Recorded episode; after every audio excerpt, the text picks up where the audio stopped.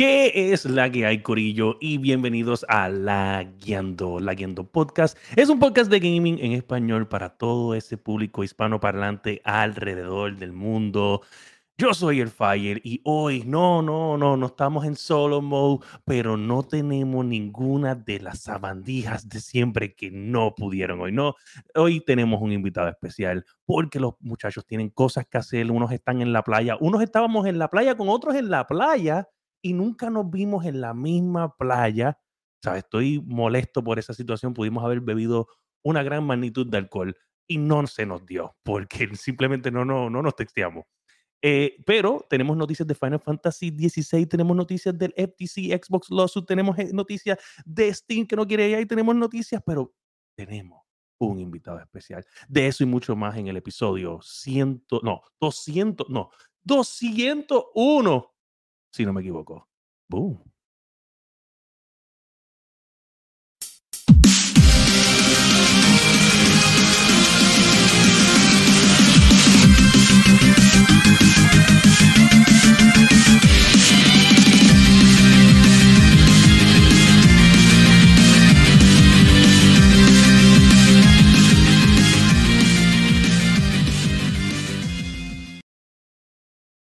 Yo pensé introducir este tipo, pero es verdad que nadie lo hace como él mismo. Caballero, adelante. Estás en mute, estás en mute. Estoy en mute, estoy en mute. Ahora sí. Ahora sí. Ah, ok. Para hacer la cosa todavía más real todavía, you know, es que nosotros sin problemas de audio no somos nosotros. 3, 2, 1. ¿Qué está pasando, la Guiando Podcast?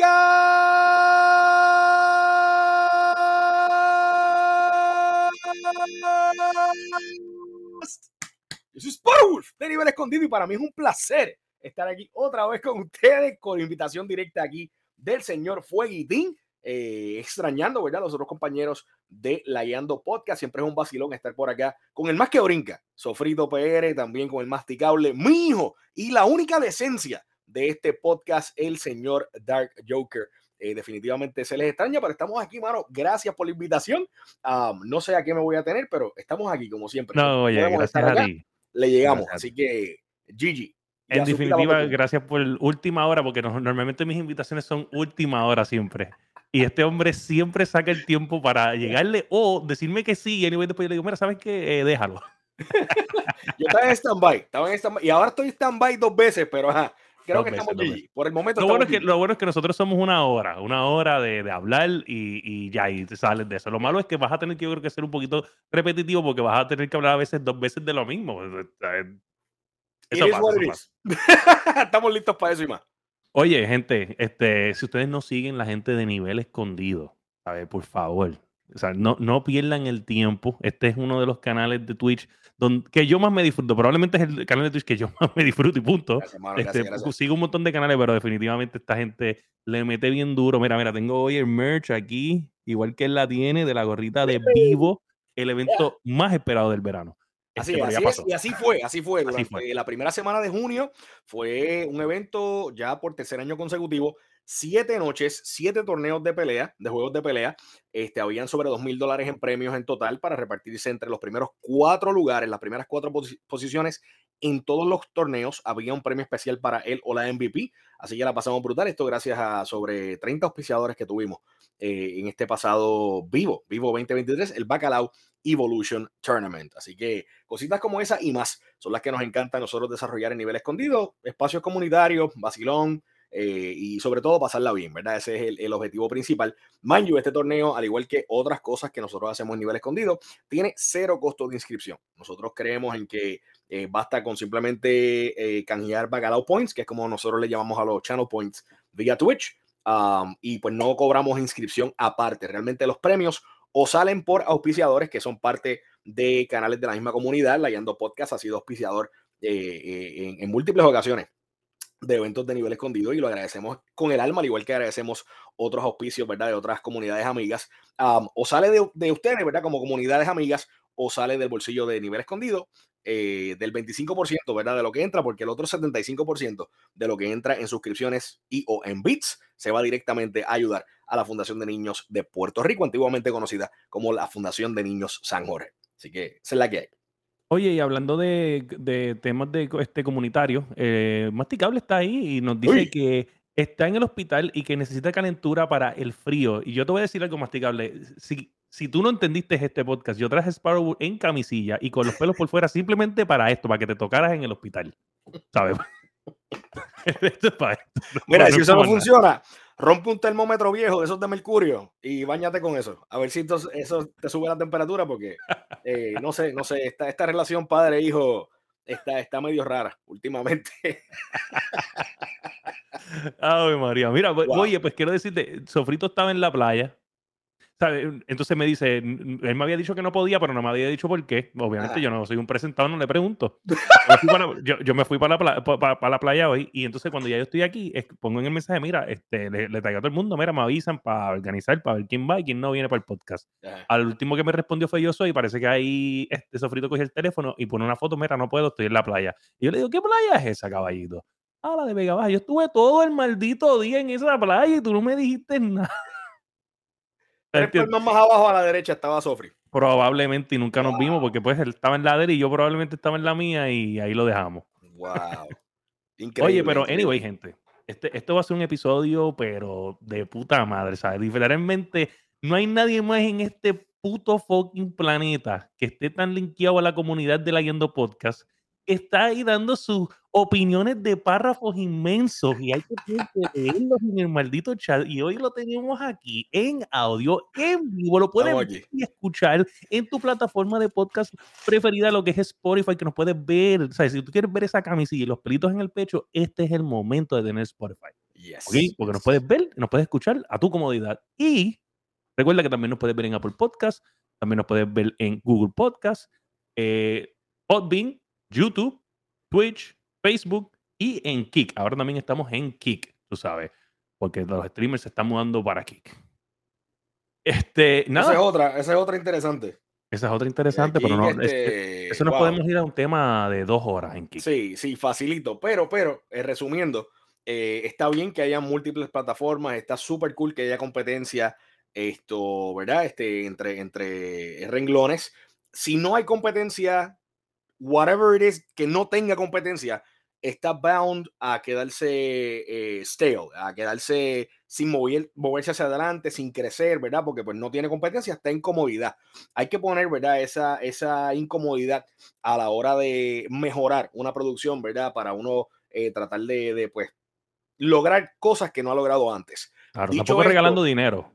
Dicho esto, ajá, dicho esto, hay ciertas cositas dentro de esa plataforma nueva que por lo menos a mí, para mí, son enormes red flags.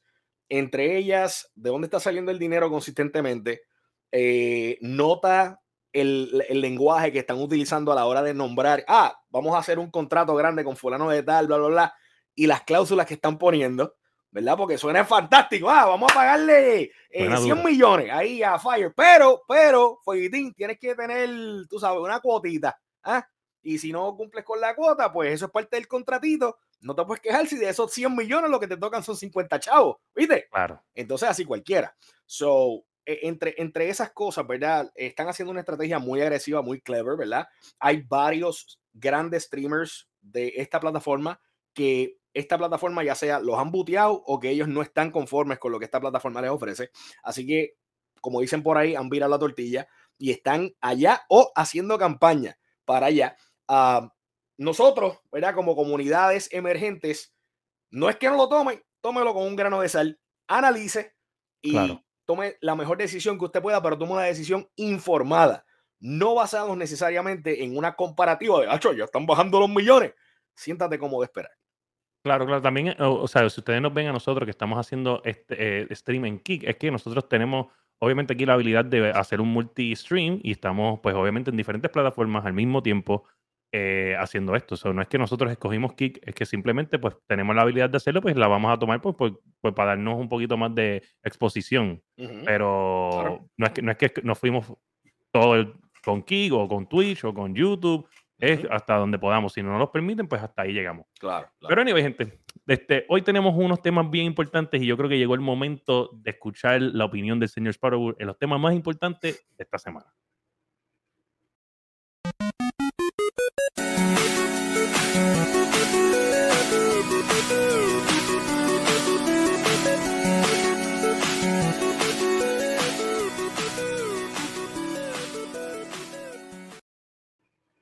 Gente, y en los Lagueando News.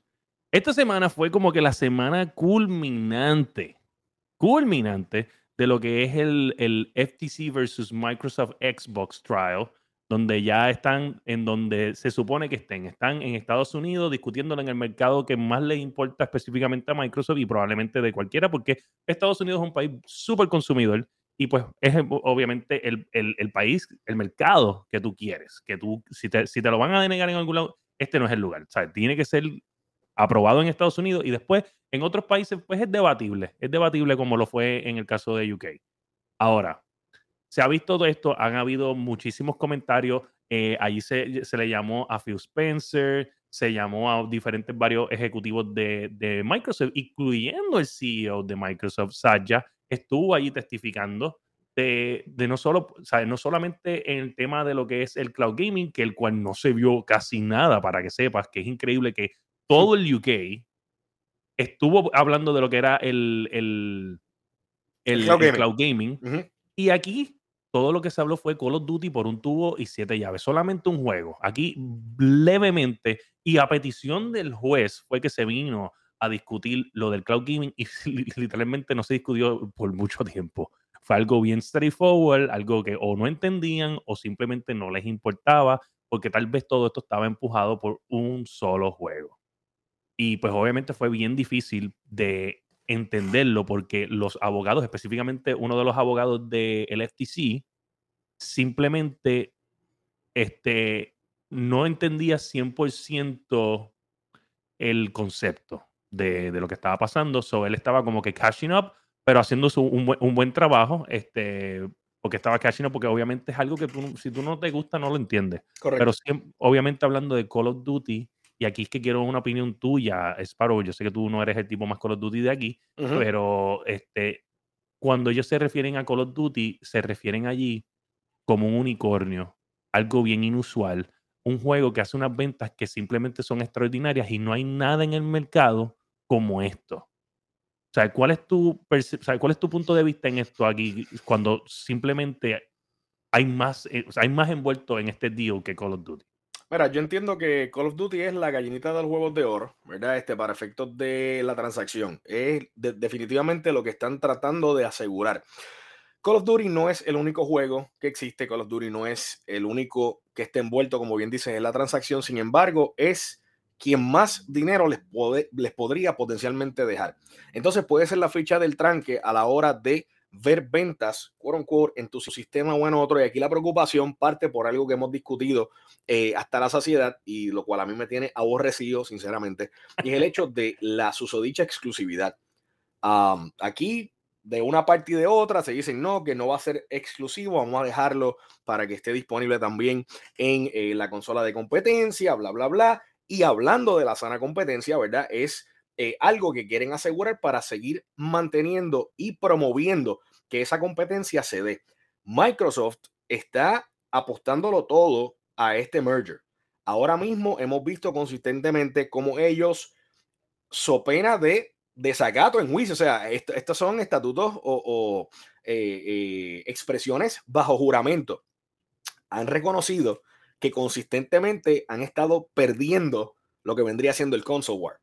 Entonces, para poder obtener ¿verdad? este beneficio, se han tirado ellos mismos con todo, lo cual da la razón en términos de la perspectiva de muchos de nosotros como entusiastas de los videojuegos, que hemos visto que después de la Xbox 360, Xbox ha sido una semi debacle. La realidad es que no han logrado dar un palo, como se supone, exceptuando con lo que en teoría debería ser el Game Pass. El Game Pass ha estado, ¿verdad?, manteniendo al Xbox en live support.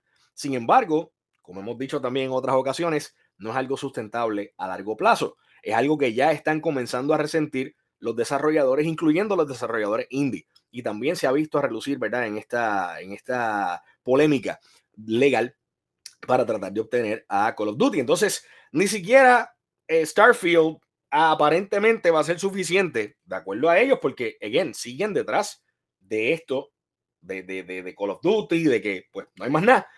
y PlayStation, por otro lado, también con una llora era increíble, de que necesitan a Call of Duty, que bla, bla, bla, que si las ventas, que si, pues mira, si eso es así y Activision tuviese la capacidad y bajara los millones, que en serio baja y toda la cosa, porque no simplemente hacen una consola Call of Duty o trabajan Call of Duty open source para todo el mundo y ya, y siguen bajando los millones ellos mismos. Por algo están tratando de, you know, obtener la venta ellos también, no se han echado para atrás. Quieren, ¿verdad? Un, un dinerito eh, heavy ahí.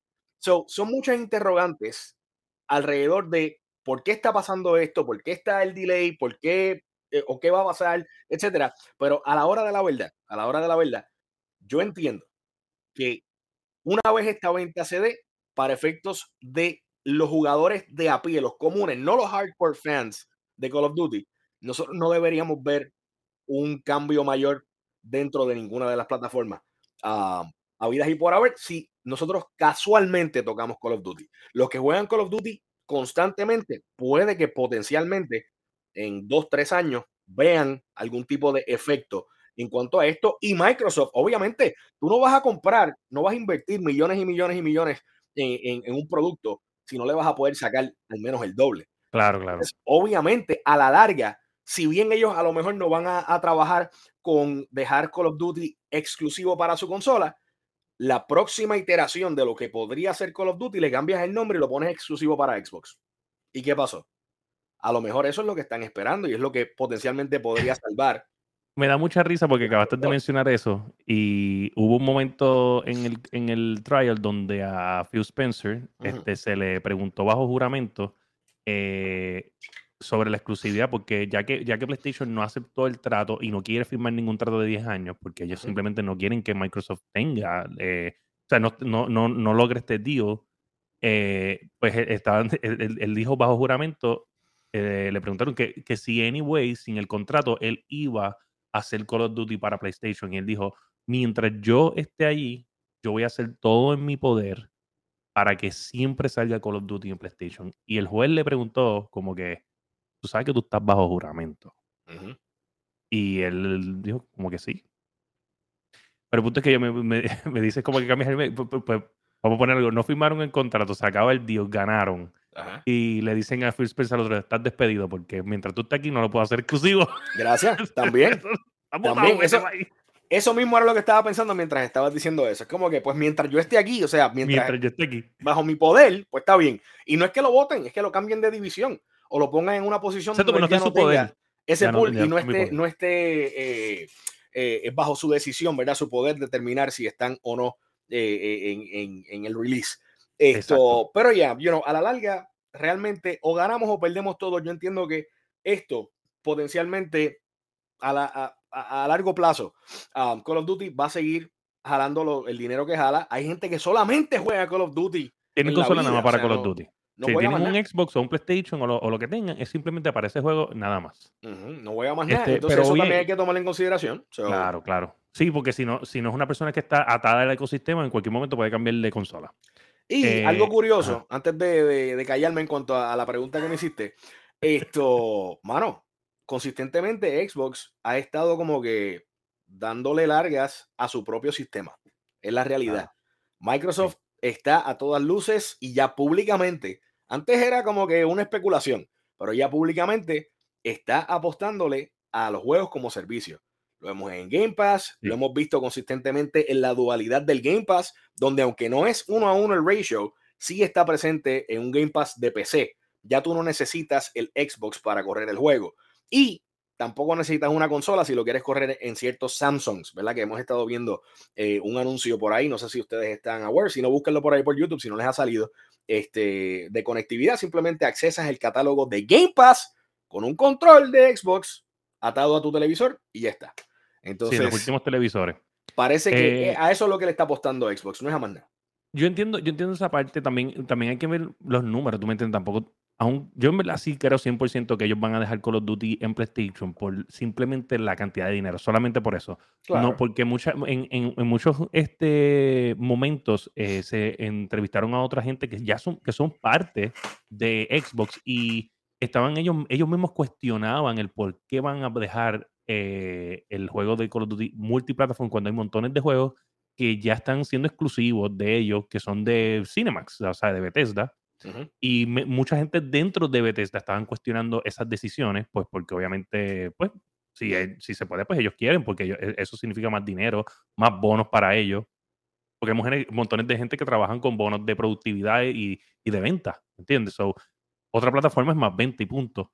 Ahora, eh, yo estaban enseñando los números y una de las cosas que estaban enseñando era este, el juego de, de The Last of Us 2, el cual tuvo un costo de 200 millones y hizo un revenue de 300 millones.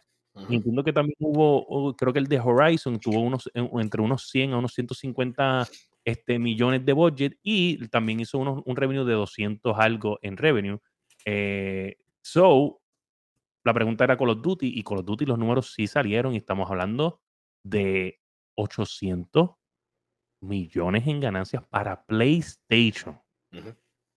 no para, no estamos hablando de lo que se está ganando Call of Duty allá. Estamos hablando de lo que generó para PlayStation son 800 millones.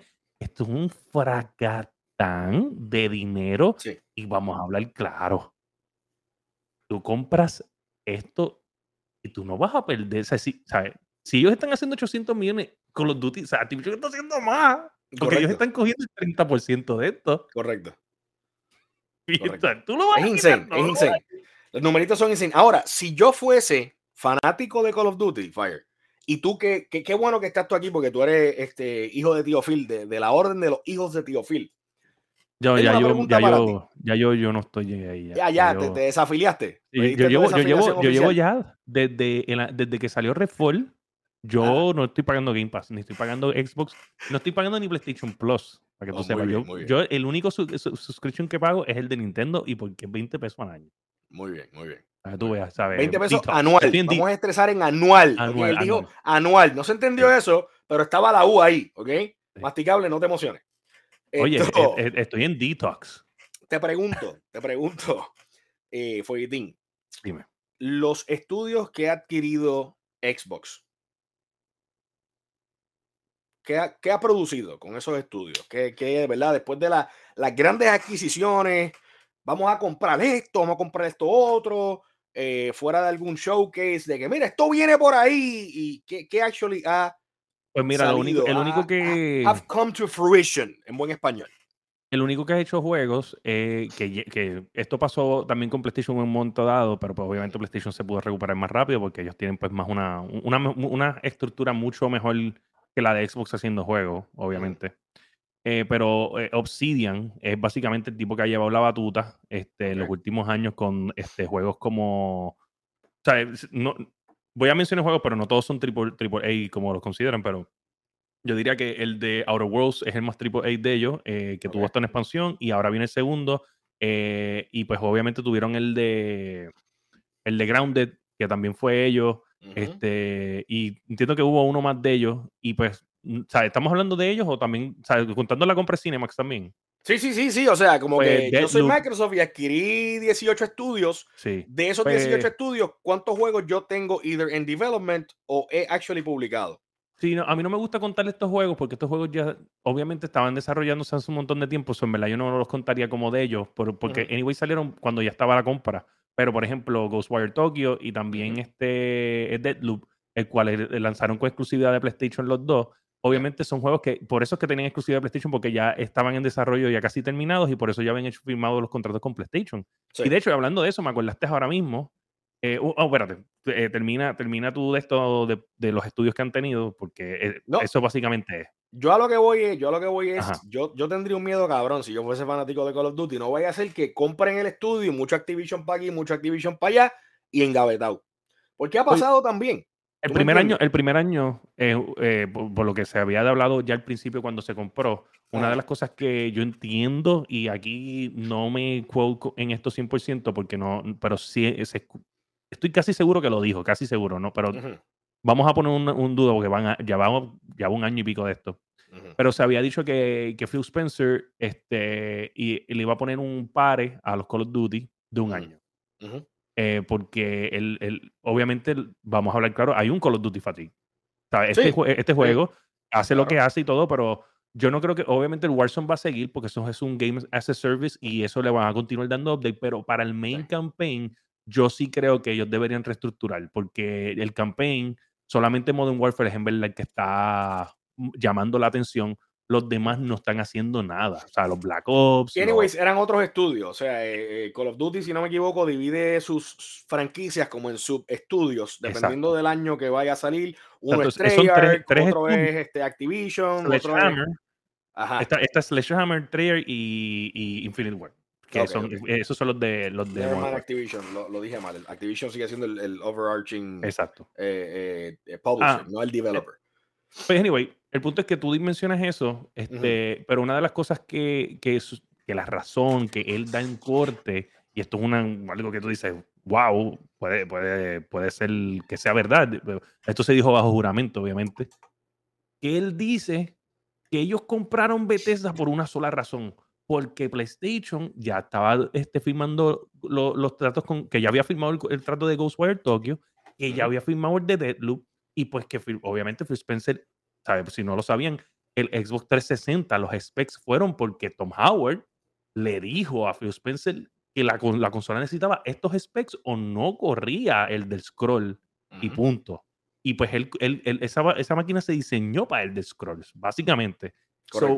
obviamente, eh, Phil Spencer es un fanático de, este tipo, de Howard, y, y eh, habían rumores de que PlayStation iba a asegurar exclusividad de Starfield y que esa fue la gota que él dijo, no, no, no, se acabó. Vamos a comprar a esta gente porque yo no puedo aguantar que me pongan ese juego exclusivo, es una falta de respeto. Eh, bueno, yo pienso que tú como, o sea, vamos a hablar, nosotros no hablamos aquí porque no sabemos, pero un trabajo es un trabajo. Claro. Y yo estoy bien seguro que tú sientas en tu oficina y tú ves que tu competencia está firmando todos estos juegos que se supone que son multiplataformas y los ponen exclusivos, tiene que molestar. Te va a dar una pequeñita, te va a dar una pequeñita. Exacto, tú estás diciendo, oye, esta, gente no me, tras que tienen juegos increíbles, se pasan firmando. Eso básicamente es comportamiento como el del email que tú me tagueaste, que, que habían dicho como que, ah, we had the money to como que para sacar a, Sony out of business, ¿tú me entiendes? Sí, sí. seguirlo, seguirlo comprando cosas y pues que, que, se quede sin assets, básicamente. Exacto, pero eh, básicamente eso es lo que está haciendo PlayStation si lo vienes a ver desde el otro punto de vista. ¿sabes? Tengo mis juegos que están brutales, que venden mi consola 100%, tengo una, una, una cultura y gente que me apoya y voy a coger todas estas exclusividades, pam, pam, pam, pam, pam, pam, y ¿qué, ¿qué, va a pasar? La gente no va a querer comprar porque no hay nada. Es lo mismo. Que anyways, ahí también tienes el abono de que Xbox, again, ni está haciendo mucho por promocionar y darte razones válidas para tú realmente tener una consola nueva, ni tampoco está haciendo mucho o ha hecho mucho históricamente con estudios nuevos, adquisiciones nuevas y engavetar o tumbar proyectos. Dragon Scale me viene a la mente, me viene a la mente también la, la estupidez que hicieron con Rare. Banjo Kazooie está ahí sentado cogiendo polvo, o sea. Oh, espérate, pero Banjo Kazooie hubo, hubo un rumor esta semana. Bueno, Vamos a ver si pasa o no pasa, porque de rumores no solamente sí, el hombre, tú sabes. Hubo, hubo, un rumor bien fuerte y esto lo, lo cogió este Ryan McCaffrey, que es súper fanático de Tim Schafer, que es el que hace Psychonauts, que él siempre soñó, y se lo dijo en una entrevista a Tim Schafer, que él siempre soñó con que él, el tipo de Psychonauts, hiciera un Banjo Kazooie, que él decía, este es el juego que le toca a este tipo. Y ahora, eh, pues obviamente, él trabaja con Xbox, porque Xbox compró los estudios, y pues ahora tiene la libre de poder coger este Banjo Kazooie. Y pues hay un rumor bien fuerte que él no va a trabajar en Psychonauts 3 porque está trabajando en eso. Ah, ¿Quién sabe? ¿Quién sabe? Y actually hagan algo con esto. O sea, Killer Instinct fue muy bueno, muy buen juego. Le dejaron de dar support. Y básicamente está ahí corriendo. Killer Instinct estuvo en vivo. No, no, no, no, no, estuvo en vivo. En ninguno. Pero, pero, no, no estaba en ninguno. Pero las personas que lo han jugado, incluso hasta hace poco, yo estuve participando de un evento especial allá de los amigos de, eh, eh, Dios mío, estoy blanqueando, los estoy fusionando con ustedes. Buruleo. El Buruleo, gracias, el Buruleo Podcast. Ah. Esto, estuve allá eh, compartiendo con, con Atukiti, ¿verdad? Un enfrentamiento amistoso. Y Atukiti es el tipo que no sabe perder. Eso dicen por ahí. El tipo que llama a los abogados, ¿qué es lo que le llama a él? Sí, sí, sí, sí, sí, los abogaduchos de él. Y pues hay que contarle con un abaco cuántas son las derrotas y reestructura la realidad. Este, anyways, sí, yo, yo, yo gané, yo gané. Y, no a Lotito, pero sí, yo gané y él no quiere aceptar que él perdió, pero está bien, no hay problema. Esto, anyways, peleamos en Killing y de hecho en Killing me dio una pela porque fue el único juego que él como que practicó consistentemente este, con Kaiser. Estábamos, nada, fogueando. Kaiser llegó una noche y yo, ya yo me iba los, dejé ahí jugando y pues logró dominar los personajes. Anyways, el caso es que Killer Instinct es muy buen juego. Entonces, eh, ya es hora de que either saquen un segundo o no, sacaron algo, un hype cabrón, ya casi 7, 8 años atrás y durmiendo la, la franquicia. ¿me claro, pero obviamente yo pienso que es uno de los juegos que más update se le dio en un momento dado. Sí, pero. Se vivió un montón de tiempo. Hasta ahí, hasta ahí. Entonces ahora sacaron otra vez, y no, no ahora, sino hace como que dos años, tres años atrás, el de Battletoads también. otra, otra jugadita con la nostalgia, eh, un approach que realmente no era lo que era, y si vas a trabajar con una nostalgia, con un juego de, de eh, antigua generación, ¿verdad? O de, de, vieja guardia, como dicen. Me acuerdo, yo creo que lo jugamos.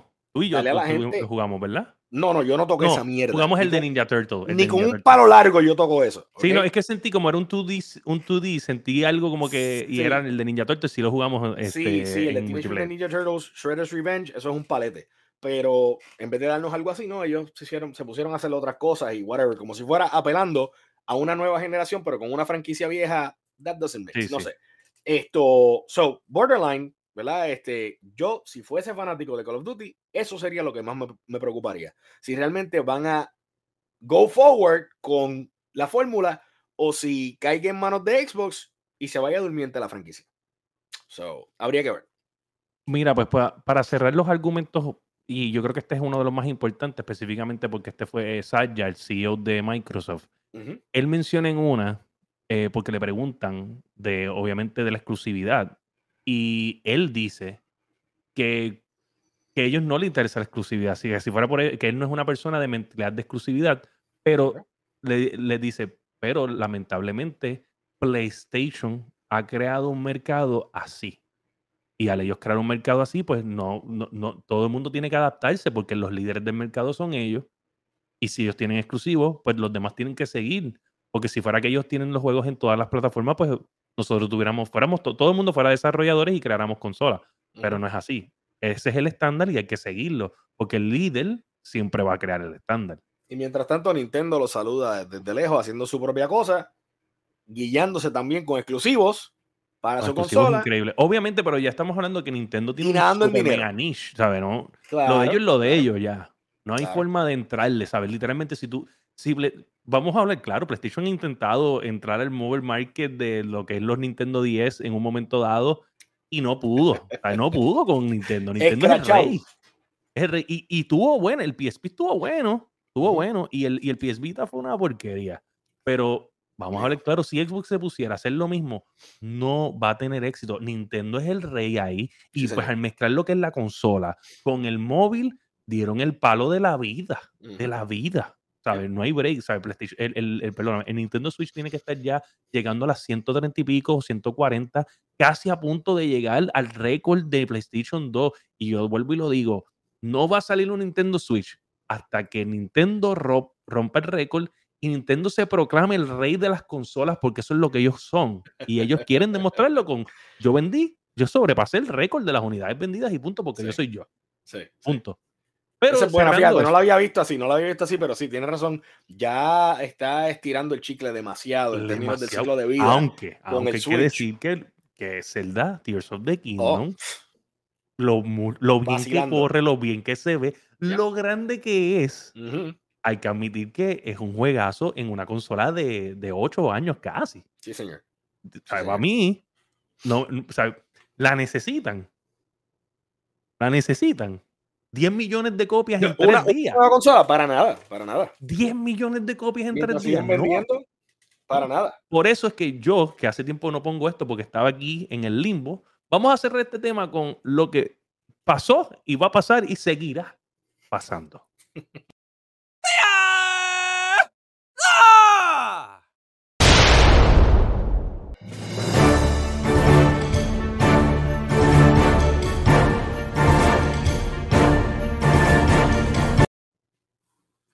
Gracias. Gracias al campeón de campeón. Un saludo a la producción. Yo no sabía que eso venía. Eh, o sea, parecía que el comentario era un segue para esto. No, me tomó por sorpresa, pero me alegro que estemos todos en la misma página. Anda, es viejo, es viejo, Lo que pasa es que hay que usarlo cada rato porque el Nintendo está tan cabrón que hay que, hay que dejarlo ahí porque es que hay, hay, que dársela. Ellos están en la de ellos, ellos están en la de ellos, pero nada, seguimos observando este maldito caso a la larga yo lo que espero es que acaben y ya hagan lo que vayan a hacer, o aprueben la maldita venta o no la aprueben y se callen ya y let's move on. O sea, yo juego Call of Duty bien casualmente. Para mí eh, la venta no tiene ningún tipo de peso para efectos de, ay Dios mío, que la van a vender, que si Call of Duty, que si esto, que si lo otro. No me importa, honestamente, no me importa. Lo que me importa es que se acabe ya. ¿verdad? Y que al fin y al cabo seamos todos los ganadores. Ahí está masticable. Bueno, primero vamos a saludar a Aldros que anda por ahí. Saludos, Gracias por estar por ahí como siempre. Este, y está masticable diciendo una consola vieja sin bajar el price tag y siguen vendiendo con B de bueno. por eso es que estás en el hospital, huele bicho. A ver si aprendes a escribir. Mira, este Sparrow, y tú me dices que tú tienes, o sea, tú tienes algo que decir sobre esto. Y es que en los últimos eh, pues obviamente semanas, porque lleva semanas que salió. Y Sofrito, gracias a Dios que no está aquí, porque él es el defensor número uno ahora de Final Fantasy XVI. Yo no quisiera que. O sea, el chat lo que es como él, él está Final esto, Final aquello. Ah, esto es lo más increíble que hay en el mundo. Pero o sea, yo he visto gameplay. Obviamente es un gameplay diferente a lo que es un Final Fantasy. Desde, Bien diferente. Un poquito, es un poquito más action. Y, yo considero que Final Fantasy VII este, Rebirth eh, o Remake, lo que sea, este. ¿Sabe? ¿Tú crees, mucha gente está diciendo, y, esto fue bien popular esta semana, que God of War es más RPG que Final 16? Diablo, eso, eso son palabras mayores esto, a la hora de determinar qué es lo que de RPG, ¿verdad? del término, le están aplicando a ambos juegos, ¿ok? Un RPG no es otra cosa que un role-playing game, por definición. Un role-playing game es un juego donde tú adoptas la eh, personalidad o el nombre de otro personaje y tú juegas a través de ese personaje vicariamente, sea en un tabletop o en el contexto que estamos hablando en videojuegos. Bajo esa definición, Fire, todos son role-playing game. Porque tú no eres Mario en vida real, pero tú juegas con Mario. Tú no eres Sonic, pero juegas con Sonic, juegas con... So, que todos los, géneros, todos los géneros tienen que tener la palabra rol al principio. Gracias. Okay, eso es para empezar. Entonces, si estamos hablando de elementos de eh, el estilo de juego que se ha conocido como RPG clásico, pues lo que lo definía en un momento dado era el estilo de combate. y el hecho de que tu personaje subía de nivel dependiendo de ciertas cosas que tú hicieras en el juego. Ya fuera que tú exploraras ciertos lugares y te enfrentaras a ciertos monstruos, ciertos enemigos, conseguías ciertos ítems y dependiendo en cómo tú los utilizabas, o el personaje crecía, ¿verdad? En nivel paralelo a todos los niveles balanceados, o tú podías inyectarle a ciertas subdivisiones en niveles, ya fuera en stamina, en vida, en dexterity, en magia, en poder de defensa, lo que fuera individualmente. ¿Ok? Mira eso, mira eso, ¿quién llegó ahí? Dime, dime. ¡Ja! ¡Ja! Mira, mira, mira, no, no, no, no estamos hablando mierda, estamos, estamos yendo por las bases. Bienvenido, Sofrito. Oye, siempre brincando este hombre. Me encanta. Llega aquí, vamos, boing, boing, boing, adelante. Válgame, tranquilo, Sofri, tranquilo, bienvenido. O, estás con la quemazón de la playa y la borrachera todavía. Cuéntame cómo va yo estoy, yo estoy rojo. Está alcoholizado, tirado en la cama este, a lo, a lo Patrick, la, la, la estrella, este, y toque más, cuéntame. Él dice que Final Fantasy, Fantasy, Final Fantasy. Pero vamos a hablar claro. llega el punto, explícamelo, vamos, vamos a llegar ahí, vamos a llegar ahí, Sofrito. Y entonces cuando él tome su totalmente tiempo de explicar esto, tú puedes dar la opinión si estás en desacuerdo o en acuerdo. Exacto. Tranquilo, tranquilo, tranquilo, papi. Pues, como iba diciendo, ¿verdad? La definición, ¿verdad? Se le aplica a eso. Ahora bien, eso era, era, era, y fíjate que utilizo la palabra era en pasado a propósito, porque los juegos, como en otros géneros, han ido evolucionando. Y parte de lo que hemos visto en la evolución de los videojuegos eh, clásicos, ¿verdad? De, de, de RPGs, es la incursión de que tengan la palabra action al frente, action RPG, lo cual esencialmente modifica cómo es que el jugador se enfrenta a los retos de pelea en el juego. Ya no es turn-based, ahora usualmente es en un tiempo real, ¿verdad? Este, hace unas modificaciones, antes era como que con un grid, eh, ahora no, ahora tiene más opciones, etcétera. Final Fantasy VII, el, el remake, hizo un ajuste bastante interesante donde había como que una mezcla de ese time lapse, ¿verdad? De, de, tomar decisiones para tus ataques y un ataque en tiempo real. Pero Final Fantasy XV no. Tampoco lo vimos presente en un juego como el de, Dios mío, el de Disney, que es también de, ellos. Eh, el, de Kingdom Hearts. Kingdom Hearts, gracias. Que entonces vemos ahí los ataques constantemente, tan, tan, tan, tan, tan. Ah, y pues, ¿verdad? Hay, hay RPG, hay un elemento RPG para un elemento de acción. Entonces yo creo que ahora, con, con esto de Final Fantasy XVI, el, el, la fanaticada está bien dividida y es usualmente el maldito gatekeeping, ¿verdad? De lo que es y lo que no es, sobre todo desde la perspectiva de la vieja guardia, los que están adeptos al cambio, ¿verdad? O, receptivos al cambio y quieren ver la franquicia evolucionar con nuevas fanáticas entrando y qué sé yo qué, incluyendo tal vez los desarrolladores y gente nueva que nunca ha experimentado un Final Fantasy y va a experimentar Final Fantasy de esta manera y todo el mundo está como que, oh my god, para unos es bueno, para otros es escándalo, porque como que, espérate, esto no era lo que era Final Fantasy 1, eh, pero es que no es Final Fantasy 1, es Final Fantasy 16.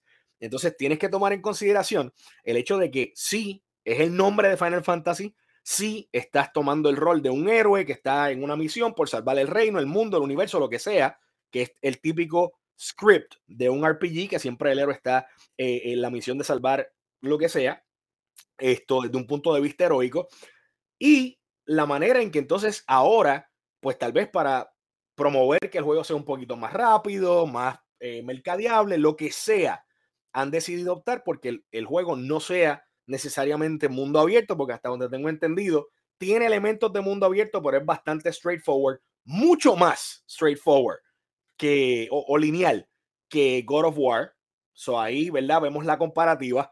Ah, y también en términos de muchas cosas de item management, por ejemplo, la ropa, las armaduras. Tengo entendido que el personaje de Final Fantasy XVI no cambia su ropa, no cambia armadura, no cambia nada. Siempre es la misma arma, siempre son pues los ataques normales, pero está el elemento presente de RPG. Entonces, a la hora de la verdad, si es o no, queda usted como juez. Aquí yo no puedo eh, dwell too much en, en, tomar una decisión y decirle, no, esto es o esto no es, primordialmente porque no me he expuesto a jugar Final Fantasy XVI. Desde afuera se ve como un Final Fantasy totalmente diferente. En ese aspecto no es un Final Fantasy clásico. No trae una forma, fórmula de Final Fantasy familiar, pero trae el nombre, es el mismo estudio. Entonces, si usted es mega fanático de Final Fantasy, probablemente lo va a jugar. Llegue usted a sus propias conclusiones. Si es o no es un RPG bajo los estatutos suyos, pues allá quede usted con su conciencia. estos juegos han evolucionado constantemente. Hay quien dice, por ejemplo, que un juego como Dark Souls Demon Souls, Bloodborne, Neo, Sekiro, esos juegos que no son action RPGs, que esos juegos son juegos de aventura. Ok, tienen aventura, pero tienen elementos RPG. ¿Por qué? Porque tiene item management, tiene tus opciones para explorar, tienes tu sistema de subir de nivel. Entonces, si cumple con las bases, gústele a quien no le guste, es un maldito RPG. Entonces, e, eso es lo que, ¿verdad? Tengo que decir en cuanto a. tú dices que, que Action RPG, más que debería ser. Perdóname, Action RPG entonces debería ser un propio género, aparte de lo que es RPG tradicionales. O, deberíamos simplemente categorizar como que Vintage RPG, algo así. Potencialmente, yo diría tal vez ponerle la palabra o ser bien específico a la hora de, de trabajar, ¿verdad? Un, un, RPG. Y yo creo que también, escuchando a, otro podcast, esto, discutieron esto lightly, de que aparentemente la manera en que mercadearon Final Fantasy XVI fue un poquito deceiving, en términos de que la gente esperaba que fuera un poquito más vasto, más exploración, más todo lo que era realmente un componente de RPG versus el producto final. Te voy a decir que desde ahora, ahora mismito, con todo lo que, o sea, tú eres el que me acaba de dar un spoiler de que, porque esto yo no lo había escuchado, eh, sí, probablemente porque no quería ir muy a fondo para ir más fresco a, especular, pero yo no sabía que era más straightforward que God of War, ¿sabes? Que, que es más lineal y eso es algo que a mí me sorprende porque, ¿sabes? Yo, yo he jugado todos los Final y para mí el open worldness de Final es algo que es bien esencial para Final Fantasy. Pues papi, te, tengo, te tengo otro spoiler, no de la historia, pero para argumentar. Algo característico en los juegos RPG es el hecho de que tú no asumes el rol de un solo personaje. Tú vas interaccionando con otras personas y se van añadiendo a tu party. Claro. Y tú interaccionas con esas otras personas del party y tú vas subiéndole los stats a esas otras personas del party pero en Final Fantasy XVI eso no pasa. Y pero, ¿y, quién va contigo por ahí? Un crew de corillo. Y tú, no vas encontrando personas, fine, pero you don't manage those people. They do their own thing. Todo el tiempo, todo el tiempo, no hay forma de yo organizar Hasta donde tengo entendido, no. Puedo estar equivocado. Aquí sí, aquí sí, este, Sofrito, corrígeme, ¿verdad? Si estoy hablando mierda. Pero hasta donde tengo entendido, basado en lo que he visto y en lo que he interaccionado con otros compañeros streamers, no hay manera de tú realmente interaccionar con esos personajes como lo haces en otros Final Fantasies. Él dice que no son así. Las espadas, cambian, ok, las espadas cambian. Están completamente mal. Ok, pero corrígeme en cuanto a eso. Puedes ir partes o niveles cuando quieras, pero es bien straightforward. Ya, eso dice este Aldros. Yep. Ok, ok, ok. Puedes, ir. Eh, corrígeme en cuanto a lo que dije de los, los RPGs. Yo me imagino son lineales, dice por ahí Sofrito. Bueno, son lineales. Son lineales, pero puedes. Me imagino que eso es lo que dice Aldros, que puedes volver otra vez a las partes. Pero, por ejemplo, el Final Fantasy 15, 15 es el del Boy Band. Ajá. E, ese, o sea, tú puedes ir a donde tú quieras y, no es tan straightforward. O sea, te montas en el carro y you go. Los open world son una ilusión, dice Sufrito. No, no, no, ok, ok. Yo creo que te entiendo. Lo que dices de que los RPGs son lineales es en la historia.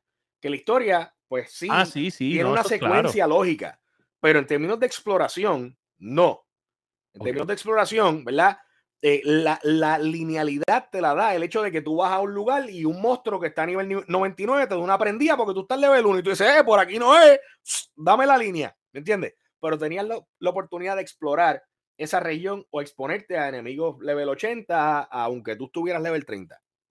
Para Fantasy 15, el mapa se va abriendo poco a poco. Solo usa los personajes principales y los dos acompañantes pelean solo. Ahí está, ¿verdad? Este, gracias. te diría que la parte que más sorprende entonces sería la de solamente usas el, un solo personaje, se controlan solo. Siento que le quita un elemento bien importante de Final Fantasy. No estoy diciendo que no es un Final Fantasy, no estoy diciendo que no es un RPG, estoy diciendo que es un elemento para mí bien importante de Final Fantasy. no, y anyway, yo pienso que lo jugaría, aunque supiera, o sea, aunque sé ya eso. Yo diría que sí lo jugaría. Se ve bufiado, definitivamente. O sea, no, una cosa no le quita a la otra vemos por ahí también los summons clásicos, vemos la presencia. ¿Ah? ¿Pero lo que escribe este? Que no son Souls. pero sabes Pues fíjate, fíjate que lo que yo he estado viendo en, en términos del combate parece bastante Souls. O sea, están tratando de imitar bastante de lo que hay. Y ojo, esto, esto, esto lo predijimos el año pasado, Fueguitín. Dijimos que el Den Ring venía a subir la barra a unos niveles estratosféricos y iba a ser bien difícil que otros juegos similares lograran algo como lo que logró Elden Ring en términos de RPG, en términos de exploración de mundo, en términos de historia, en términos de un montón de cosas. Y ya estamos viendo cómo eso se está reflejando en el desarrollo, cómo se reflejó, porque Final Fantasy XVI estaba desarrollando en ese tiempo donde Elden Ring todavía estaba eh, eh claro, no, que, que, me, que, que te pone a, a pensar, esto, tú me entiendes, porque cuando ponen al, desarrollador a jugar el juego, que él hace todos los perfect este, counter attacks, estilo Elden Ring, ahí en ese, en ese mismo momento dije, esto es bien raro, bien raro. Ah, yo piché porque me entiendes, es un tech demo, whatever, yo no sé. Ahora, te voy a hacer una pregunta que te iba a hacer ah, en el que es la que, pero te la voy a hacer ahora porque llegaste al tema que yo sé que te gusta. Cuéntame. Y te voy a hacer esta pregunta y no tiene que ver con Final Fantasy XVI. Ay, Dios mío. Si los premios fueran este año y Elden Ring tiene que enfrentarse a Tears of the Kingdom. Ay, cabrón. diablo. Es que está fuerte. Está bien fuerte. ¿Tú sabes qué? ¿Tú sabes qué? Yo te la contesto facilito. Facilito. Sentimentalmente emocionalmente, te diría Tears of the Kingdom. Tears te presenta un retoque a una historia que comenzamos a ver en desarrollo en Breath of the Wild y te juega con las notas exactas al corazón. O sea, tú como fanático de Zelda, tú te vives, ¿verdad? Muchas emociones en cómo se va desarrollando la historia, que bien, no es lineal, ¿ok? Oíste, Sofri, brinca ahora. Entonces, eso es, eso es desde la perspectiva emocional. Pero desde la perspectiva de innovación, desde la perspectiva de experiencia de juego, con el mero hecho de que Elden Ring tiene el aspecto de multijugador, el aspecto de que el multijugador no te impide disfrutar del desarrollo de la historia, estés jugando solo o no. O sea, puedes cuadrar con panas, vámonos con, con todo el mundo. Si lo que tienes tiempo para jugar tú solo, juegas tú solo. Simplemente hablando, you catch up y sigues jugando. Lo vasto del mundo, como presentaron todo, yo creo que últimamente Elden Ring sí ganaría. Honestamente, en una eh, en un bout muy, muy cerrado versus eh, Tears of the Kingdom. Sin restarle méritos a Tears of the Kingdom, porque Tears of the Kingdom tiene un montón de elementos de desarrollo ínfimos, ¿verdad? Detallitos que muchos desarrolladores los han elogiado, incluyendo las mecánicas de cómo opera la física en el juego. Cuando tú construyes algo, cómo reacciona, cuál es la, eh, el movimiento, el lapso, bla, bla, bla, el ángulo.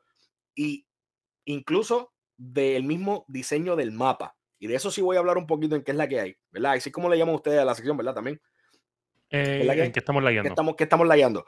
Esto, voy a estar mencionando algo de eso también, pero, pero ya, si fuesen hoy los premios, y, ¿verdad? Y, tuviesen que eh, clash estos dos titanes, yo creo que el de Ring, pero sudau, sudau, no cómodo como ganó ante God of War. Sudau.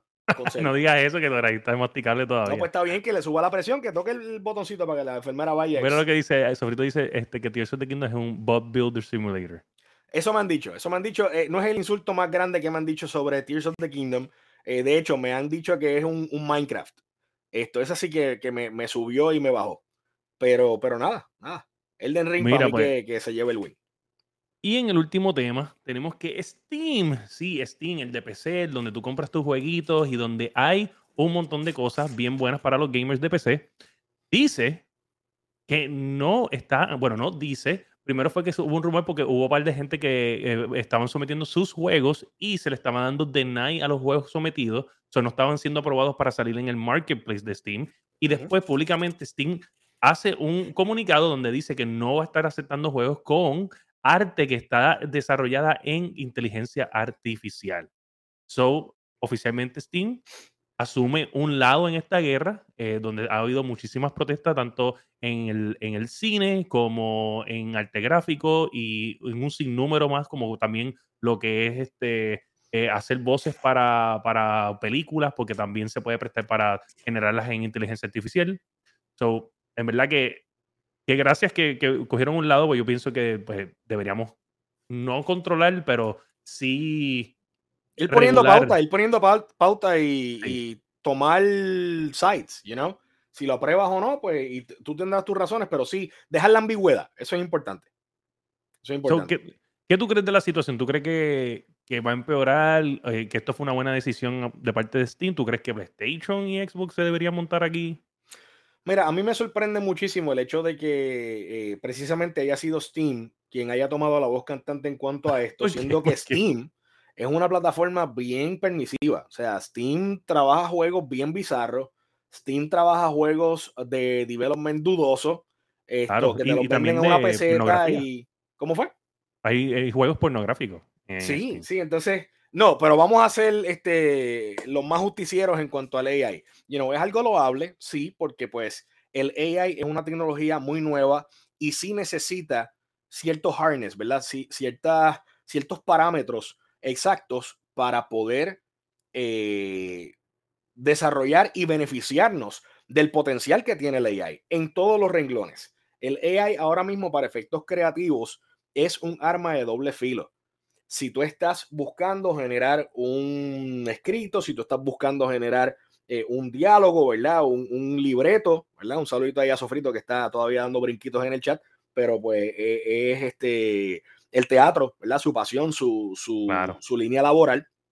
Um, un AI te puede trabajar un libreto así en lo que te tardas tú como escritor año y medio, dos años haciendo una obra, el AI te lo trabaja en cuatro minutos. Pero entonces está la pregunta existencial, ¿verdad? Y que nos pertenece a nosotros por el momento todavía, ¿verdad? No hay una máquina que tenga esa capacidad de sapiencia, sino recae en nosotros el término de colocarle a ese trabajo, a ese tipo de producto, eh, la moralidad, ¿verdad? ¿Dónde cae eso?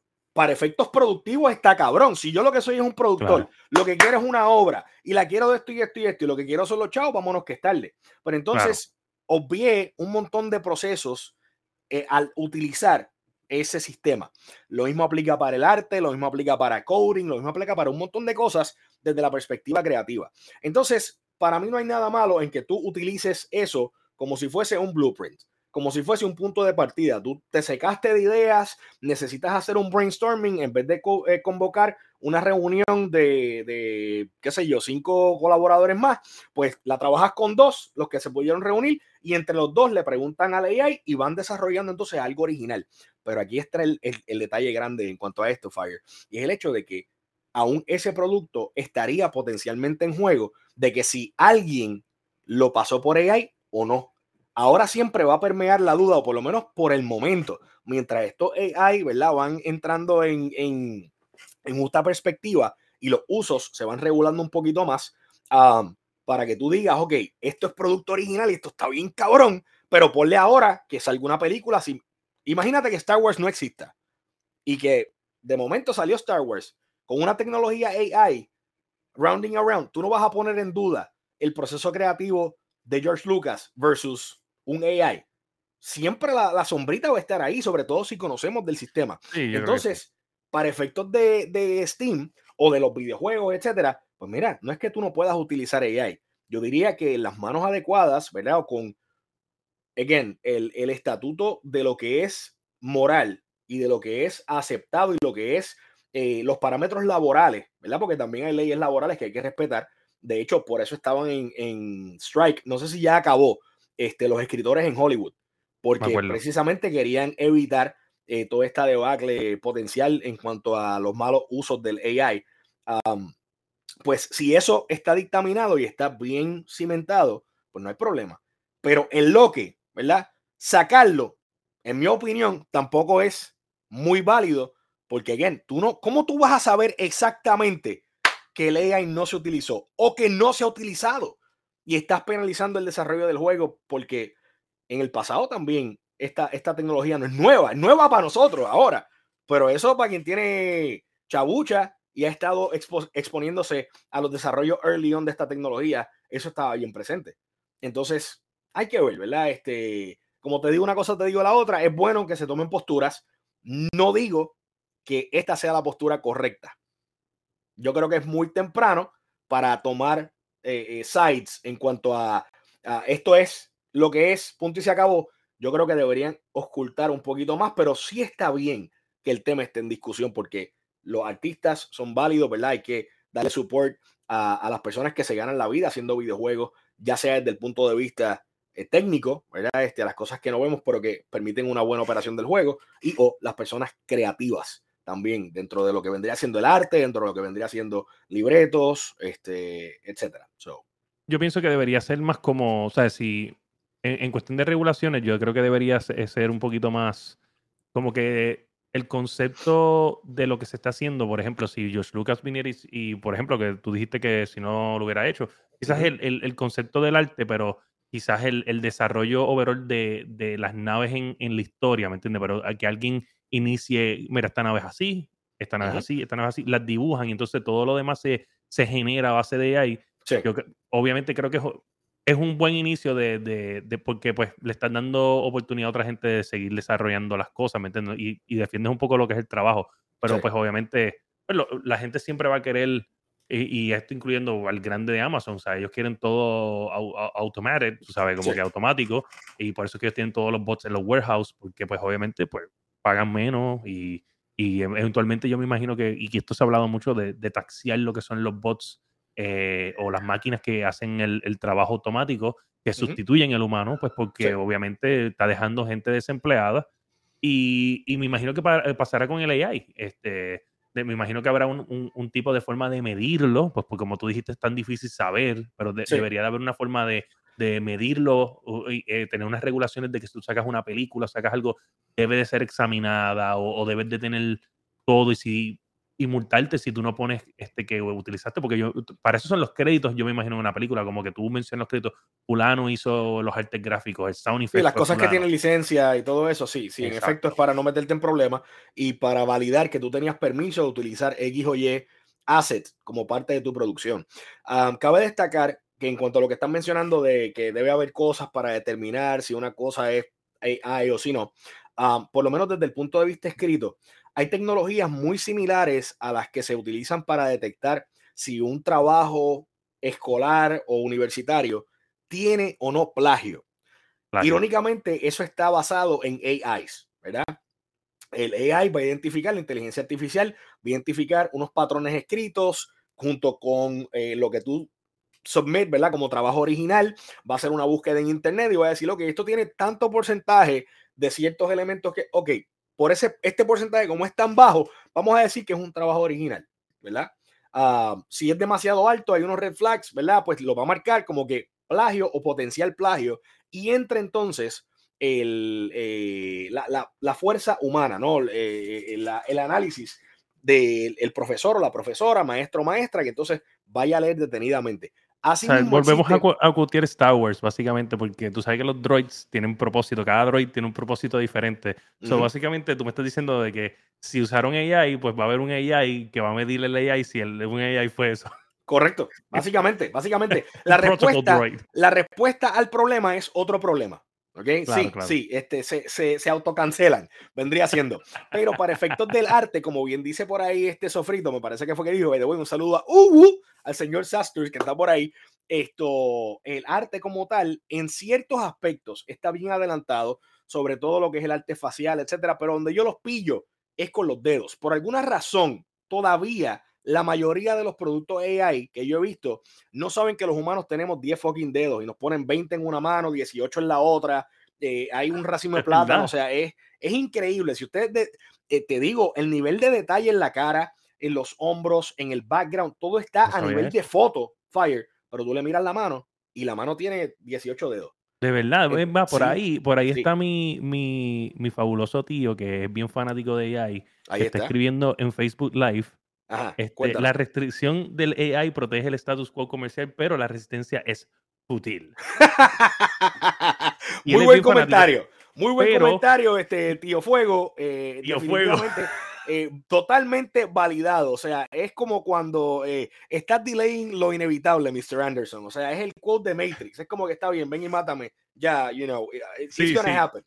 Pero eso de los dedos, este, a ver, eh, un poquito de. Porque a ver me va a dar una explicación científica, porque él es científico. a ver me va a dar una explicación científica de por qué el AI ve más de un dedo. Porque entonces estaría cool, porque en desnudos nos tiraríamos fotos en AI, porque. ¿Por qué? Ah. tuviéramos un montón de dedos. ¡Racimos de plátano!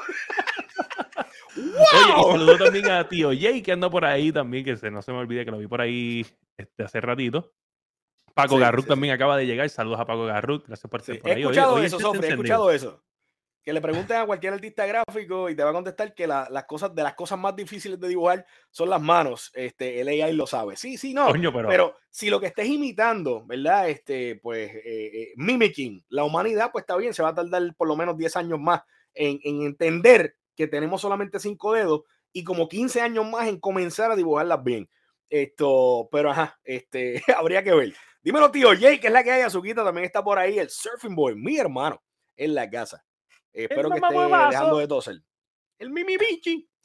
Mira, pues nada, eso, eso fue todo por las noticias de hoy. Hoy en verdad que, que, fue bien fuerte, este, porque obviamente pusimos en 3 y 2 a Sparrow Wolf con la pregunta clave de Elden Ring versus Tears of the Kingdom. Sí.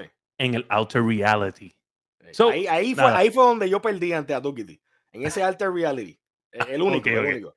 Sí, no, no, no, pasó, Doctor Rarito vio 399 este, 99 millones de posibles futuros. Y en ese, donde también Zelda y Elden Ring estaban ahí, ahí fue que yo perdí en ese pudo haber sido, pudo haber sido. En el Buruleo Podcast. En eso nos vamos ahora en qué estamos leyendo.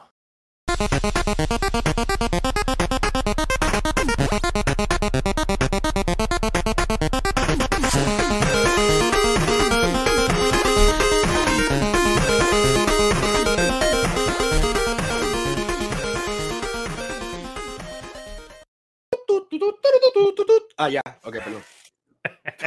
Gente, ¿y en qué estamos la guiando? Empezamos nada más y nada menos con el señor Sparrow, que Este tipo sí que, oye, hay que, vamos a ver cuánto nos queda aquí. Este tipo tiene 30 mil proyectos.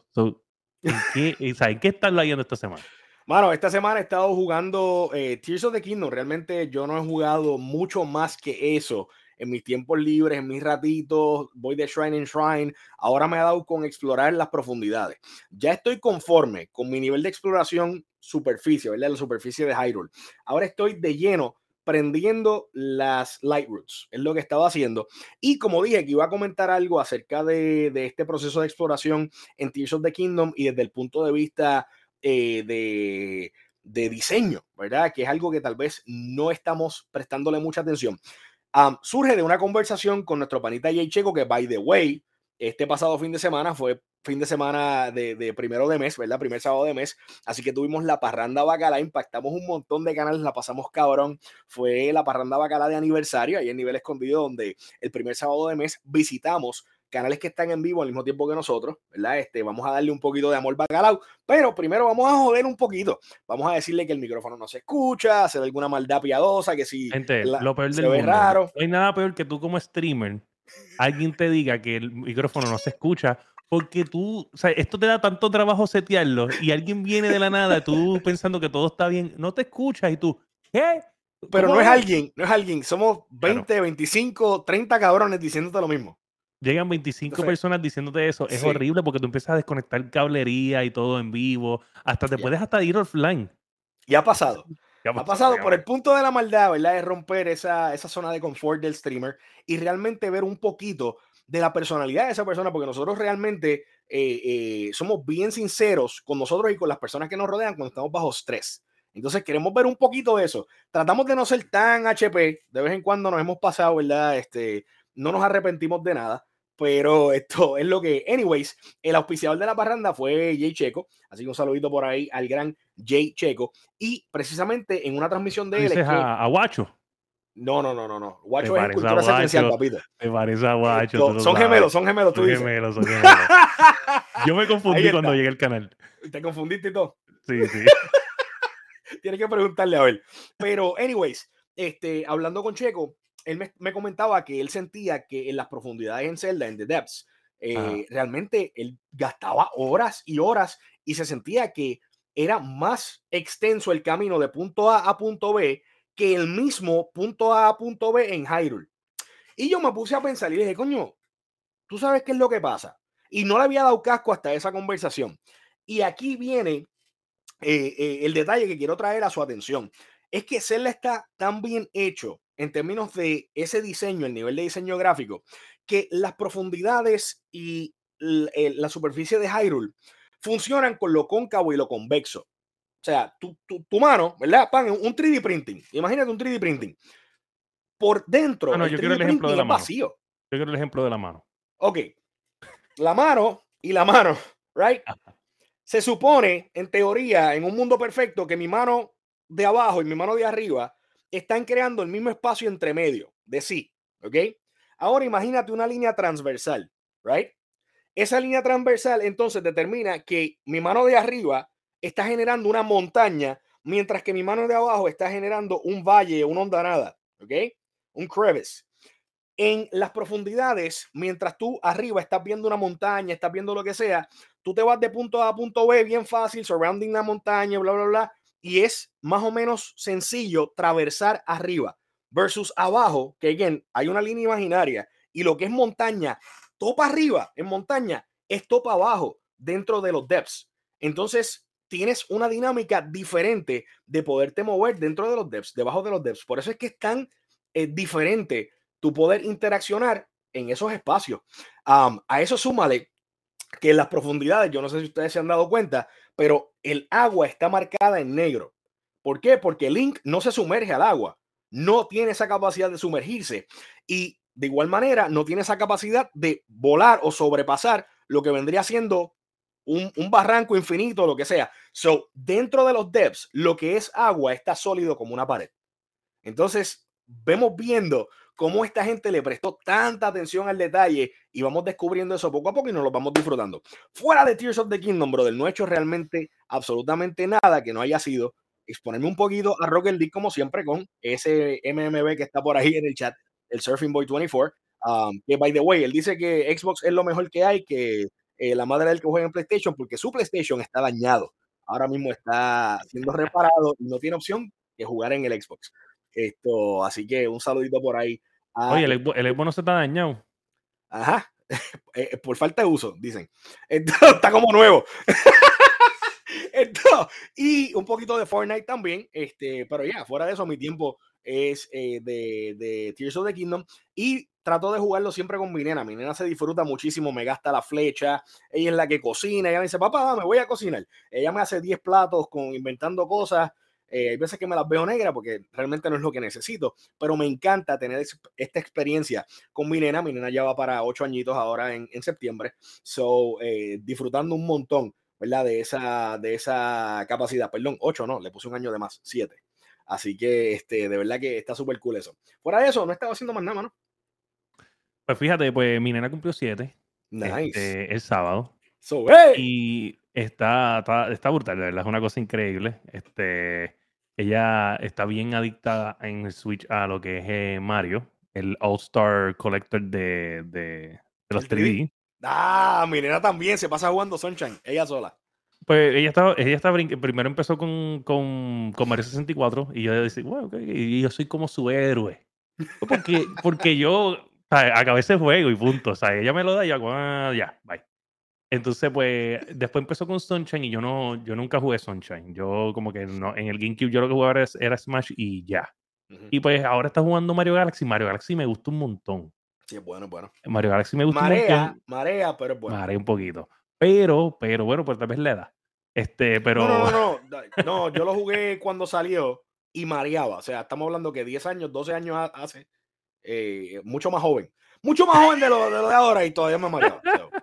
Pues yo lo estoy jugando, me gusta mucho. Este, y pues ahora estoy como que aprendiendo lo de las estrellas, como que me gusta ese, ese zoom boom que tú tiras como que de en la tabla, como que de, bueno, me imagino que asteroide asteroide, porque básicamente son como que mini asteroides de la tabla, y tú vas como que abriendo para tirarte de diferentes estrellas.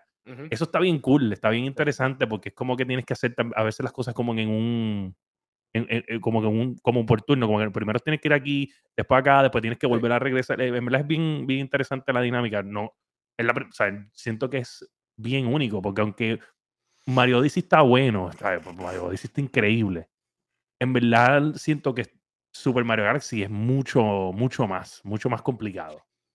Pienso yo. Eh, eso se debe a que el Mario Galaxy originalmente te obligaba a jugar con el Wiimote. Entonces, tú sabes que Nintendo te va a, sacar el jugo a la tecnología que tenga. Por eso Mario Odyssey realmente lo que tiene del, del, motion controller es lo de tirar el sombrero y ya, right? Exacto. Ah, y tú lo puedes hacer de otra manera pero back then, back in the day, no había manera de tú escaparte del y jalarte con el, con el, con el Wiimote, ¿verdad? Y si lo jugabas de dos, estaba nítido porque entonces lo otro era como una linterna y vas cogiendo entonces los bits, los, los este, Luma Beats o whatever, como se llama. Luma Beats. Esto, para entonces alimentar las estrellitas. como en Odyssey, que, en Odyssey que, la gorra, ¿sabes? Tú puedes jugarlo de dos y alguien controla la gorra. Es la cosa, es la cosa. Odyssey, Odyssey tomó mucho de, de, Mario Galaxy, pero pues Mario Galaxy fue bien innovador en cuanto a eso. Y si no lo experimentaste, como estás diciendo, ¿verdad? Estás experimentando por primera vez, pues definitivamente eh, es una experiencia bien delightful. Y sobre todo el hecho de que no estás jugándolo con el Wii obligado. Exacto, es un juego hermoso, es un juego hermoso, me gusta mucho. Y, el pues, OST, totalmente de acuerdo, masticable. El, soundtrack es, eh, si no el mejor, el segundo mejor, diría yo. Está ahí el top, top 3, top 3. Entonces, pues, otra cosa, bueno, estuve poniéndome el día con Rocket League, que no estaba el día. So, ya estoy al día con Rocket League, ya lo que me falta son dos challenges del primer season, del test season pass, porque los season pass de ellos son buenos porque eh, duran un montón de meses. no es como un Season Pass de esta gente que es mensual y es una... No. O sea, literalmente tú pagas el Season Pass una sola vez y no lo tienes que volver a pagar. Porque si tú terminas tu Season Pass, que es bien fácil, porque básicamente si tú juegas por lo menos una hora al día, tú terminas el Season Pass siempre. Y pues obviamente te dan el currency para comprar el próximo. Siempre en los Seasons. So, ya estamos el día, los, los otros días jugamos. Ayer fue, ayer fue ayer, ayer, ayer la pasamos bien. A mí me encanta jugar este Rocket League con Corillo porque es que en verdad es la mejor, la mejor forma. Me dijiste que el jueves, este, bueno, yo el jueves trabajo, pues voy a intentar no trabajar, Pero juegas trabajo, pero si puedo llegar, quiero jugar porque el, el, el, jueves hay noche de Rocket League en nivel escondido y a mí eso. Te tengo buenas noticias. Te tengo buena noticia. El jueves en nivel escondido, pero el viernes este, también va a tomar lugar en el canal de Bedwin. Bedwin uh, Fridays. El Bedwin, hacía tiempo que no tocaba Rocket League y ayer estuve precisamente en su canal, después cuando todo el mundo se dispersó, que sé yo, yo seguí jugando Rocket League y comenté que estaba jugando Rocket League. Y dijeron, ah, mira que tú estás jugando Rocket League contra, pues hace tiempo que no traigo Rocket League al canal. ¿Qué tal si el viernes? Así que ya saben, jueves en Open Lobby, en, en, nivel escondido, que tenemos las Summer Nights. Eso es un concepto durante todo el verano hasta agosto. Esto, vamos a estar jugando juegos en multiplayer en Open Lobby con todos los que quepan. Si usted tiene el juego, ah, es más que bienvenido, bienvenida a pasar por allá y, jugar. Si no cabe al momento, no se preocupe, jugamos una ronda y después abrimos, ¿verdad? Eh, rotamos el lobby. Esto, y entonces el viernes, eh, Bedwin dijo que iba a estarlo jugando. Así que tienes ahí el buffer de llegar, sí, y jugar Rocket League el jueves, no hay problema. Pero el, viernes también allá te esperamos con Bedwin Fridays en, en el canal de Twitch de Bedwin Creative. Este, antes de que se me olvide, este, porque se me olvidó. Eh, lo veo aquí, la, la vi la hora que chequeé mis notas y por poco se nos olvida una de las noticias que sí tenía que hablar, que se filtró información sobre el próximo Call of Duty eh, en lo que fue el FTC este, y Xbox Trial, y fue que ya tenemos una fecha de review y se cree que ya se sabe cuál es el Call of Duty que viene este año. So, en agosto vamos a estar viendo por primera vez el Call of Duty del año 2023, que es nada más y nada menos que Modern Warfare 3. Uy, GG, GG para los fanáticos de Call of Duty, mano. Sinceramente, yo sí estoy esperando esto, simplemente por, porque espero terminar que ya termine la historia, que nos sigan por Modern Warfare 4. O sea, cerrar este capítulo ya de, de, de, esta trilogía que en verdad siento que fue bien buena porque a mí me encantaba eh, el Modern Warfare cuando empezó, ¿sabes? En lo que era Call of Duty 4, que fue el primer Modern Warfare. A mí me gustaron todos los Modern Warfare en aquel tiempo y pues pienso que esta historia también fue un buen remake, estaba bien hecho, tenía eh, eh, actores reales, una, historia, una historia increíble y de verdad que se la doy. Ya yo para el multiplayer ya no estoy, ya en verdad a mí me cansa el multiplayer, ya no, no puedo más con él. Eh, una granada, puñeta, no dejan a uno jugar. O el, el Battle Royale también me apesta. El Battle Royale también me apesta. No es eso, no es como que, es como que, como que no, no, cambia, ¿me entiendes? Como que no hay nada. Por ejemplo, a veces tú entras a Fortnite y Fortnite mm. tiene una clave que Fortnite hace que el juego se sienta fresco mm. en cada update. Entonces, yeah, yeah. aunque las armas cambian, hay balance a las armas, este, eh, los personajes le hacen un retoque visual de vez en cuando, eh, tú no te sabes el mapa del todo, Así que pues lo hace, ¿verdad? Este, relevante tú conocer el mapa. El hecho de que tú no siempre caes en el mismo sitio también, ¿verdad? Porque cae, el, avión cambia de, dirección, el drop. Pero en cuestión de, también de, tú, yo por ejemplo, yo he jugado varias veces ya, este, especialmente desde que salió el, el, Zero Bill, que es mi favorito. Si no hay Zero Bill, yo no estuviera jugando Fortnite. Tampoco. Pero es una cuestión de, de, caer y, y, y, de. No, sí, ahí sí que es vejez. De caer y que yo no me he sentido, sí he, sentido que juego con gente competitiva, o sea, tú lo sientes, pero tú no, no, yo no los he sentido overpower competitivo, ¿tú me entiendes? Como que... Sí, sí. No, no lo siento así. Siento que ese proceso de, de search está mucho más balanceado que Call of Duty. En Call of Duty yo siento que eh, a veces tú puedes entrar en un lobby que está ultra broken, donde no hay break de, de, de, subsistir ahí, ¿tú me entiendes? Acá no, acá tú sientes que tú estás en un lobby con gente que está a tu nivel. Y pues como yo no lo juego mucho, eso me gusta. Pero en Call of Duty, juegue o no juegue, es imposible. ¿Entiendes? Como que. Y no de esto porque a veces yo me voy con un buen corillo y ganamos, y cool, y la pasamos bien. Pero siento que es drenante el, el, que encontrarte con un lobby lleno de cheaters o con, o con un lobby este, con gente que, que campea o whatever. O sea, siento que es bien tóxico. Siento ¿Y que la gente que, brinca, ¿te, ¿te, incomoda la gente que brinca? No, no, no me puede incomodar porque siempre que jugaba era con él, con el brincador. Ok, con el brincador, el brincatante. El, brincatante, el brinquitos, el sofrito que está ahí vomitando, no sé por qué. Porque Sofri, en Fortnite también puedes brincar. Y de hecho, hay una de las funciones que te van a brincarle en cámara lenta. Entonces no sé de qué te quejas. Deberías darle un try. Dando brinquito. Pero eh, mira, pues eso es lo de la noticia. Anyway, pues ya saben, jugando Rocket League ya de una. Si no trabajo el jueves o salgo temprano, me van a ver el jueves en nivel escondido jugando Rocket League. El viernes, sí o sí. ¿Sabes? Yo estoy loco, estoy loco. Es más, yo sé lo que yo extraño esa riña de llegar allí y Leinel estar allí. El vacilón. ¿Entiendes? Ah, qué rico. La me, mierda, me, diste una buena noticia. Me diste una buena noticia hoy. Ahí está, ahí está. Así que mira, twitch.tv diagonal Bedouin Creative, Bedouin Creative, así mismo se escribe. Así que lo pueden encontrar por ahí, tremendo contenido ahí de muy hermano también, el Bedouin. By the way, se me olvidó y de una vez te pregunto, Fire, ¿experimentaste el demo de Pinocho de la of No, no. Porque Sofrito le tiró con todo al demo de Pinocho. Esto, y quiero decirle que se equivoca, ¿verdad? Como es usual. Uh, él lo uh. único que se va a hacer es brincar. El resto de las cosas que él hace, yo las pongo en duda. Brincando es un, es un master. Es un caballo. sí, es el mejor. Pero fuera de eso, tú sabes, como que me preocupa. Pero le estuve dando la vuelta otra vez al demo. Yo lo acabé hace como semana y media. Y dije, ah, vamos a jugar otra vez con otra arma, porque pues quería darme el reto. Y esta vez me fui con el build de Heavy Weapon, ¿verdad? Este, en este juego tú tienes tres opciones. O juegas balanceado, o juegas con agilidad, o juegas con Heavy. Y yo me fui con agilidad la primera y me fui con Heavy ahora esta segunda y voy miqueando, masacrando con esa espada. Nadie me toca el machetón, o sea, el, que, es enorme la espada, parece un, una espada tipo árabe, de esas que son scythe, así como para arriba, como la, clásica de Aladino, que, es como un, un sitar, es que le llaman, sitar, sitar. los que, los que es para cortar grama. Ajá, pero, pero, ok, pero no es tan curvia. Anyways, es enorme la espada. Y entonces este, vas por ahí. El truco con ese juego, que yo creo que es lo que le pasa a, a Sofri. No, hombre, hombre, antes de que tú continúes, ¿sabes? Primero es que me dijiste que, ¿sabes? Para que tú veas que yo estoy bien ajeno a esto, tú me dijiste que esto es un juego de Pinocho. Sí, Lies of P. Y me acabaste de decir que tú vas masacrando por ahí. Sí. So, ¿dónde queda Pinocho en esto? Porque Pinocho no es un masacrador. En esta historia, sí es un masacrador. Esta historia es una historia, un retelling. Te voy a hacer otra pregunta bien clave.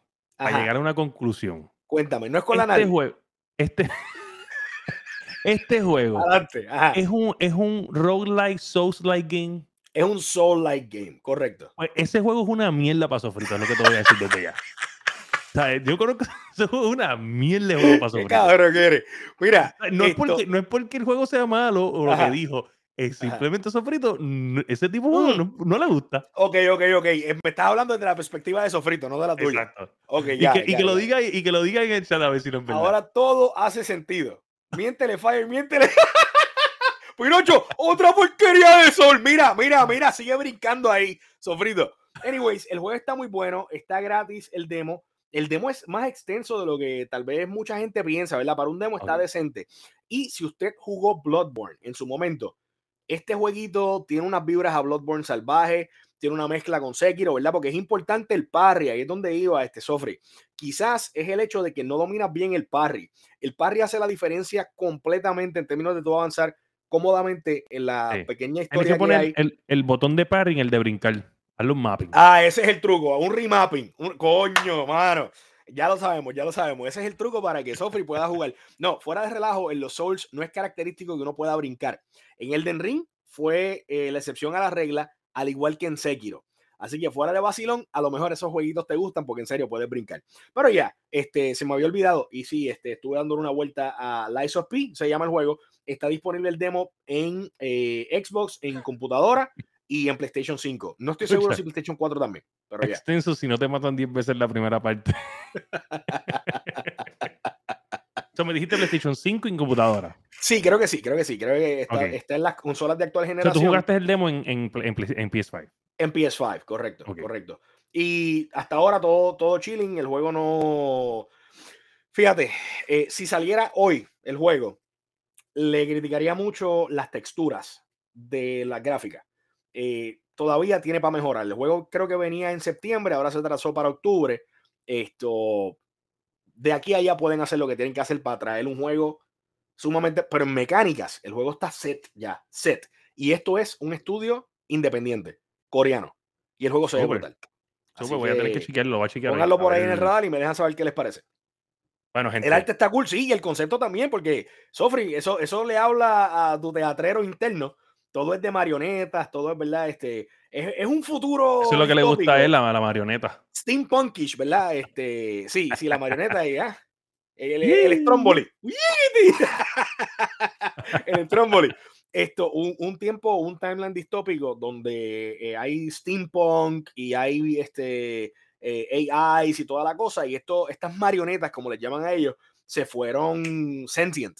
Y entonces cometieron un ah. masacre contra la gente y está bien interesante y bien fucked up lo que te presenta esta historia nueva de Pinocho. Suena como eh, para Game Pass. Tiene el, viene para Game Pass. Day One viene para Game Pass. Así que, ¿verdad? De los pocos beneficios que puedes obtener en cuanto a, tener Game Pass, pues, pues GG.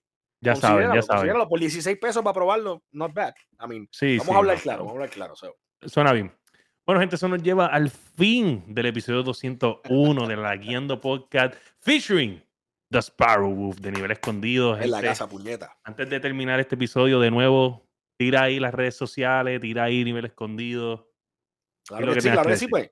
Gracias por la invitación, mano. A nosotros nos encuentras los siete días de la semana aquí en Twitch, twitch.tv, diagonal nivel escondido. Por allá van a ver ya sea a Alex Nation, a Mash 188, a Gatonejo o a este servidor, dándoles a ustedes el contenido que a ustedes les gusta. Cuando Alex o Mash están en vivo, es a las 8 de la noche, hora de Puerto Rico. Si Gatonejo o yo somos los que estamos en vivo, usualmente 10 de la noche, hora de Puerto Rico, a menos que podamos subir un poquito más temprano, pero por regla general, 10 de la noche vamos a estar ahí, ¿ok? También tenemos nuestro podcast que publicamos de manera semanal ininterrumpida todos los martes en nivelescondido.com y en tu plataforma de audio digital favorita. También en nivelescondido.com encuentras mercancía bien bacana como estas gorritas bien chévere, ¿eh? Mira Fire ahí, mira, mira Sparrow también con la gorrita de Vivo. Mind you, que no, nos, no planificamos venir con la gorra los dos.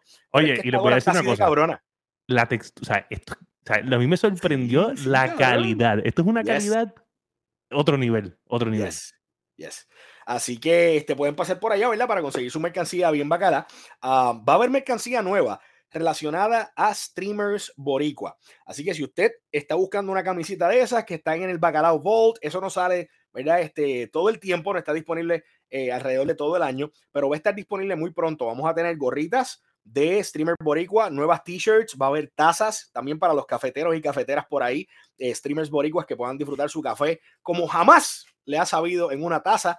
Así que pueden pasar por allá. Y recordando que en cuanto a todo lo que entra en términos de apoyo, en términos de dinero, ¿verdad? De, ganancias, ya sea a través de eh, lo que se haga en ventas de mercancía, y o lo que entra al canal en bits o en suscripciones para efectos de nivel escondido, el 75% va para la Fundación de Niños de Puerto Rico y el otro 25% va de vuelta a la comunidad. Nosotros no nos quedamos con absolutamente nada. Así que Fire, gracias por haberme tenido por acá. Para mí siempre es un placer venir para acá. Nos encuentras en todos lados como nivel escondido, todas las redes sociales, nivel escondido y a mí en particular me puedes seguir en Twitter como Sparrowwolf 1, Sparrowwolf, así como estás viendo en pantalla o como estabas viendo ahorita, y un 1 al final este, en Twitter yo soy bastante accesible, bastante activo. En otras redes sociales también. Para ahí me consigues bien fácilmente. Y o los jueves o los sábados en el canal de Nivel Escondido aquí en Twitch.